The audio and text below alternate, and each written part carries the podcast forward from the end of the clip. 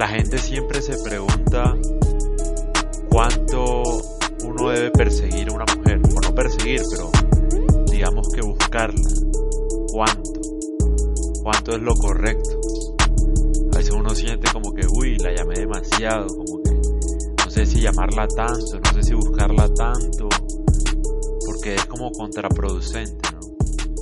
Y generalmente, a mí me da risa, ¿no? Porque si uno le dice, si uno le dice a una mujer que lo ideal es que ellas lo busquen a uno el 80% de las veces y uno solamente las busque a ella, a ellas el 20%, sería polémico, ¿no? La gente diría, uy, no, ¿cómo vas a decir eso? Todo tiene que ser igualdad de género, estás discriminando, eso es machismo, eso es, mejor dicho, un atentado contra la humanidad, porque ahora todo es sensible, ¿no? Pero yo digo que no, yo digo que así debería ser, porque así funciona. Yo no conozco a ninguna mujer que un hombre la llame todo el tiempo, o sea, que sea una relación de pareja, o puede que no sea en relación todavía, pero que, digamos, el man le esté echando los perros, y que ella esté feliz de que el man la llame todo el tiempo. No conozco la primera mujer, no la conozco ni la voy a conocer porque no existe. Entonces a todas esas mujeres que me critican o que van a pensar mal porque yo digo que ustedes son las que deben buscar al hombre, pues bueno, entonces denme un ejemplo donde no sea así. Denme un ejemplo donde el man es el que busca a una mujer y las tiene enamoradas a todas. Donde las llama todo el tiempo. Cada media hora, cada dos horas. Eso no pasa. Es como algo biológico, diría. No sé exactamente por qué, pero, pero funciona así. Yo creo que, digamos que el simple símbolo de ser hombre está dado por una misión. Ese es el símbolo. Por eso los hombres van a la guerra, por ejemplo, porque tienen una misión más allá de tener un hogar, una familia, o incluso teniéndolo. Por eso mismo la gente se va al ejército también, para mantener un hogar.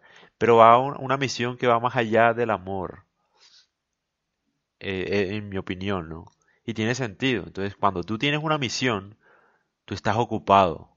Y eso te hace atractivo, porque yo creo que biológicamente le generas la impresión a una mujer de que tú eres la persona que más va a proveer de seguridad a su hogar y su familia. ¿Por qué? Porque estás luchando para salir adelante, estás luchando por algo más que de algún modo se beneficiará tu familia. Entonces yo creo que esa es la idea profunda detrás de uno no tener tiempo o no ser tan intenso. Porque ponte a pensar, ponte a pensar un segundo. Si tú la buscas todo el tiempo, la llamas todo el tiempo, le escribes todo el tiempo, das la impresión de que no haces más nada por tu vida, de que no le añades valor a tu vida, no añades seguridad.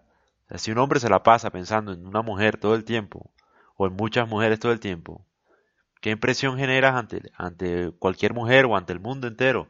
Que no haces nada, que no sirves para nada, que, es un, que eres un inútil. Esa es la impresión que generas.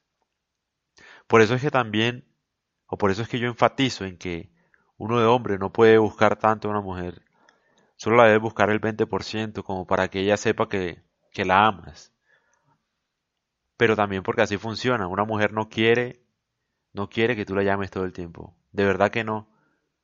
Es mentira. O sea, yo no conozco a ninguna, como, como le digo. O sea, parece polémico, pero si tú llamas a una mujer todos los días, todo el tiempo, no sé, habrá mujeres que les gustará, pero son muy poquitas de verdad. Yo lo he hecho. Y las veces que lo he hecho, he perdido siempre. Porque yo no sabía de estos temas, la verdad. Entonces yo lo digo desde mi experiencia. A mí me funciona así. Yo no, o sea, yo cambié también. Yo tuve una pareja que la llamaba todo el tiempo todo el tiempo, todo el tiempo, y ella como que no sé, siento como que hacía lo que, lo que quería conmigo, o sea, lo que se le diera la gana, ella tenía el control sobre mí, lo que se le diera la gana. No siento que hubiera sido una relación buena, de hecho. Pero cuando cambié, cuando me puse... Es que no se trata además de fingir, ¿no? Porque la mayoría de hombres piensan que esto se trata de fingir. de fingir que estoy ocupado y tal, como las estupideces que he leído. No, que si ella se demora en responderte dos horas, tú te demoras en responderle dos horas también. ¿Qué clase de estupidez es esa? No? Eso no lo he visto, yo no sé, el mundo está lleno de estupideces también. Y lo peor es que hay gente que aplica los consejos inútiles que ven por ahí, ¿no?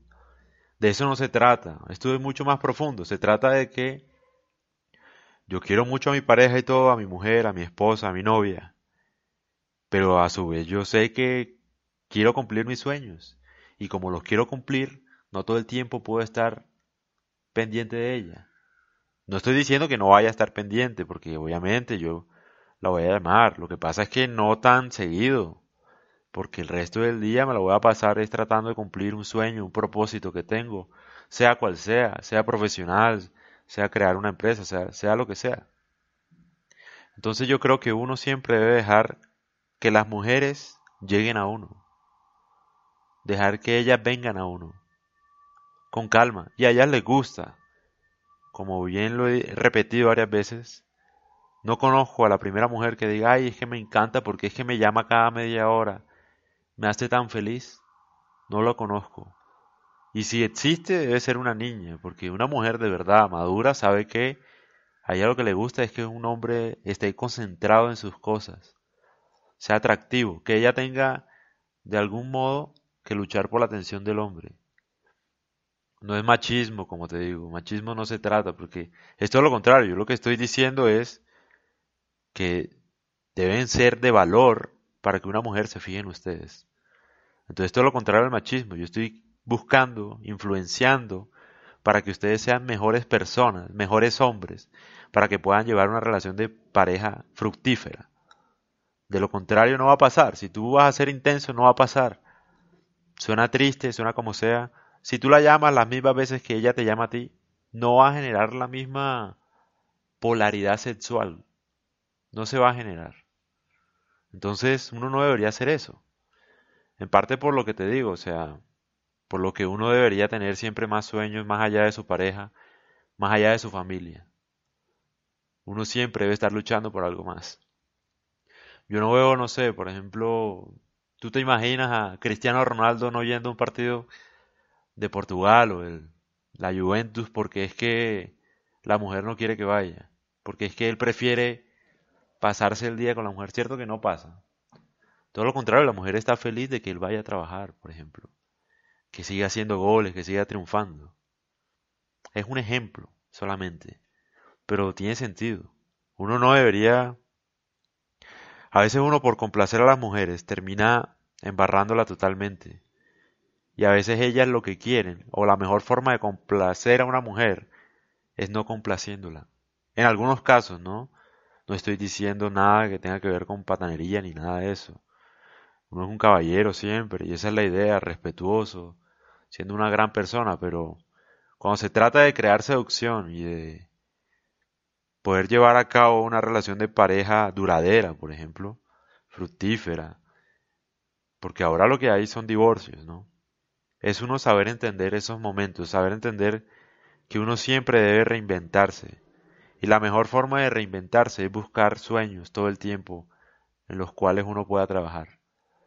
Entonces, uno no debería usar el teléfono para hablar todo el día con la mujer de uno, sino para, a no ser que esté en este, tenga una relación a distancia, ¿no?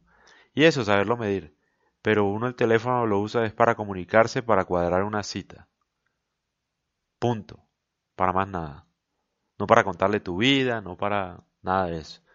Y también otra cosa que les quiero recordar es que una cita no es salir a almorzar, no es ir a ver una película, una cita es una cita romántica y es de noche y es a rumbear, básicamente, a bailar, a una discoteca. Aquí uno también debe comportarse como un amante, no como un amiguito. Los amiguitos son los que van a ir a almorzar, a esas cositas, de esas bobaditas que vamos a ir a almorzar a las 2 de la tarde, que probemos este restaurante, ¿qué tal? Un amante, por lo general, sale de noche a cenar, a tomarse algo, un trago, cosas así que, digamos, inciten o generen tensión, tensión sexual. Entonces, para que lo tengan en cuenta también.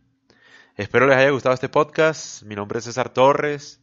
Y bueno, voy a hablar de muchas cosas. Espero que me sigan ayudando, sigan compartiendo los podcasts.